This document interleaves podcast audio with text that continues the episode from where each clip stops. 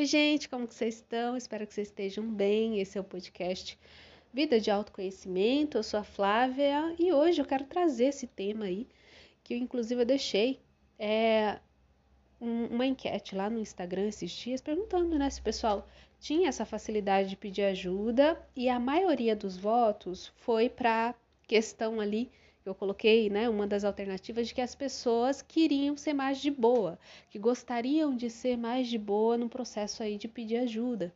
Inclusive, se você não me segue, não me segue no Instagram, vou deixar aqui o arroba para você me seguir. E sim, gente, eu também tenho essa dificuldade em algumas situações, né? Eu sou uma pessoa muito reservada, então quando eu preciso de ajuda, eu gosto de pedir ajuda para uma pessoa que eu confio, uma pessoa que eu gosto, uma pessoa que eu sei que não vai ficar falando de mim pelas costas, né? Mas aí, nos últimos tempos, eu venho percebendo que eu não tenho muito controle sobre isso, né? Então, é, se eu sinto de pedir ajuda ali naquele momento que eu preciso, eu estou me colocando nesse processo de pedir. Sem ficar pensando muito, ah, o que, que vão falar? Ah, será que a pessoa vai achar que eu sou uma inválida? Ah, será que a pessoa vai me chamar meio de burra aí porque, né, nossa, a pessoa não consegue fazer isso, né? A pessoa não sabe fazer isso. Então, eu estou me exercitando a entrar numa postura da pessoa que precisou de algo, já pediu e pronto. Né? Por quê? Porque senão a gente não consegue é, exercitar essa habilidade, que é uma habilidade, né? E digo mais, se você tem essa dificuldade, você percebe que às vezes até atrapalha você no trabalho, nos relacionamentos, é, digo que pode ser sim tem uma grande possibilidade de ser o chamado da sua vida, né? O que, que eu chamo aqui de chamado? Chamado é aquela vontade que você tem que é acompanhada de um desconforto. Então aqui você tem uma vontade de se conectar com as pessoas, né? É tão gostoso se você já fez esse exercício de ainda que com medo de pedir ajuda para alguém, você se sentiu bem depois que você pediu. Porque além de você não precisar fazer tudo sozinha, ou sozinho, você percebeu que você pode se conectar com as pessoas. E as pessoas não são tão incompreensivas quanto a gente pensa. Então, nesse caso aqui, pode ser que você tenha um chamado para se conectar mais com as pessoas, né? Todo mundo que vem para esse planeta vem para aprender através das relações. As relações é um ponto muito importante na nossa experiência humana. Mas, se a gente é, sente um desconforto nisso, é, é porque o nosso chamado ele ainda é mais intenso. Tem gente que tem esse chamado mais intenso aí, voltado, né, para essa necessidade de conexão com as pessoas. Eu, inclusive, sou esse tipo de pessoa que veio com esse chamado de conexão, de socialização, de comunicação. Então, sim, eu experimento isso na pele.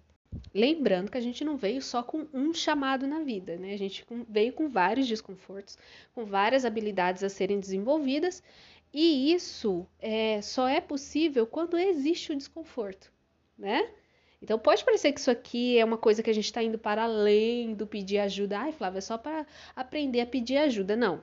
Se existe esse desconforto, é porque existe essa necessidade de conexão com as pessoas né? E o pedir ajuda é só um efeito colateral aí, né? Essa dificuldade de pedir ajuda é só um efeito colateral da dificuldade de se conectar e de estar tá mais relaxado nas relações. E eu separei aqui dois motivos básicos do porquê que a gente pode sentir esse medo de pedir ajuda, né? Esse, esse receio, essa dificuldade, esse desconforto de pedir ajuda. E o primeiro deles é a gente ter medo de se acostumar porque quando você pede ajuda para alguém ou quando você delega alguma coisa para os outros, você percebe que você fica mais leve, né? É gostosinho quando você consegue é, sair do controle, nem que seja só um pouquinho, né? Ah, fulano, como que faz isso aqui? Ah, fulano, é, você poderia me ajudar aqui? Porque eu não, acho que eu não vou conseguir fazer sozinho. Olha que delícia. Olha que leveza. Vai dizer que você não sente essa leveza, né? Então, é, a gente acredita, dentro né, da nossa cabecinha controladora, a gente acredita que a gente vai se acostumar demais com aquilo. inconscientemente, né? O que, que a gente pensa de uma pessoa que se acostuma em pedir ajuda? Que se acostuma em não conseguir fazer tudo sozinha? A gente pensa que essa pessoa é fraca, né? Que essa pessoa, é, pelo amor de Deus, não consegue fazer nada sozinho, né? Então, se a gente não quer se acostumar em pedir ajuda, é porque a gente tem medo de ser visto como fraco. Né? A gente precisa dar conta de tudo, porque a gente precisa do status de, de gestor de tudo, né? Então, se você se acostuma, é como se você ficasse numa prisão, é como se você não conseguisse mais fazer as coisas sozinho. E olha que loucura. Quem disse que você não pode fazer as coisas sozinho só porque de vez em quando você pede ajuda para as pessoas? E o outro ponto, olha só, a gente consegue entrar aí é, na, na, carona aí do, do primeiro motivo, né? É, o outro ponto é, já que você é uma pessoa que dá conta de fazer tudo sozinho, que você sempre fez tudo sozinho, que você não precisa de ninguém para fazer suas coisas, que você é autossuficiente, né? Inclusive você deve morrer de estresse aí, se sente muito sobrecarregado, vive ansiedade, né? É, você não quer que as pessoas se metam nas suas coisas. Porque a partir do momento, né? Isso é dentro da nossa cabeça, né? A partir do momento que você começar a pedir ajuda para os outros, você acha que você vai perder as rédeas e as pessoas vão invadir seu espaço, vão começar a dar pitaco nas suas coisas e você não quer lidar com isso. Então percebe que o vício, na verdade, né, a gente tem medo de viciar no pedir ajuda, mas na verdade a gente, tá, a gente tem esse medo que a gente tem, a gente está viciado já em não pedir. E todo funcionamento vem por um motivo. Nada é por acaso. Se você funciona de um determinado jeito, existe um motivo por trás do porquê você ainda não deixou de funcionar daquele jeito, né?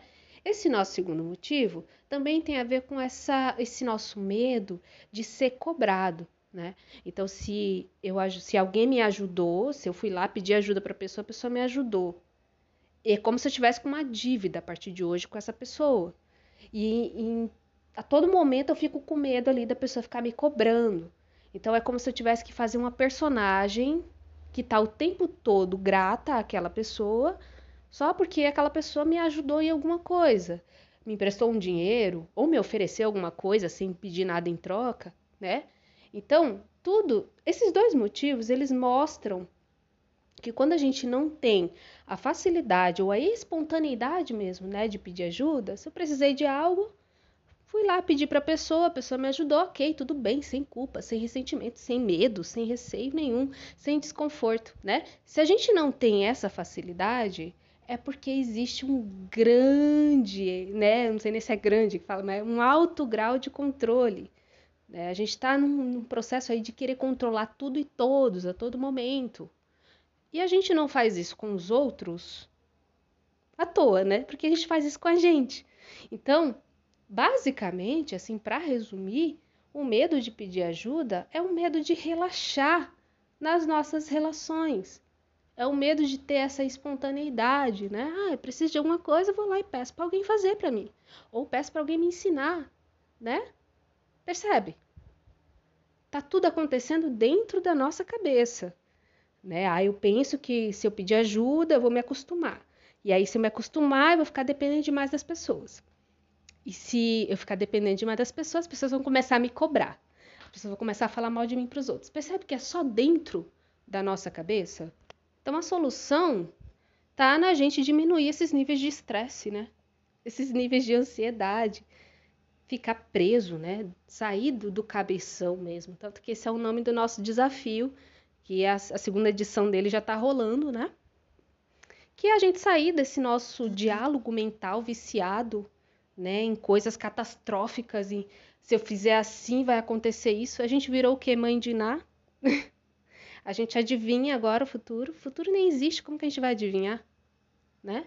Então, é importante que a gente olhe para isso, que a gente observe, né, como que a gente está funcionando em relação a isso, mas basicamente o medo de pedir ajuda, o receio, o desconforto, é o medo de sair do controle. E sair do controle, né, e esse excesso de controle, aliás, ele é construído ao longo dos anos porque a gente está preso dentro da nossa cabeça. A gente não consegue relaxar nos relacionamentos, a gente sempre está fazendo caras e bocas e não sendo quem realmente a gente é. Espero que tenha feito sentido para você. Um beijo no seu coração e até a próxima. Tchau, tchau.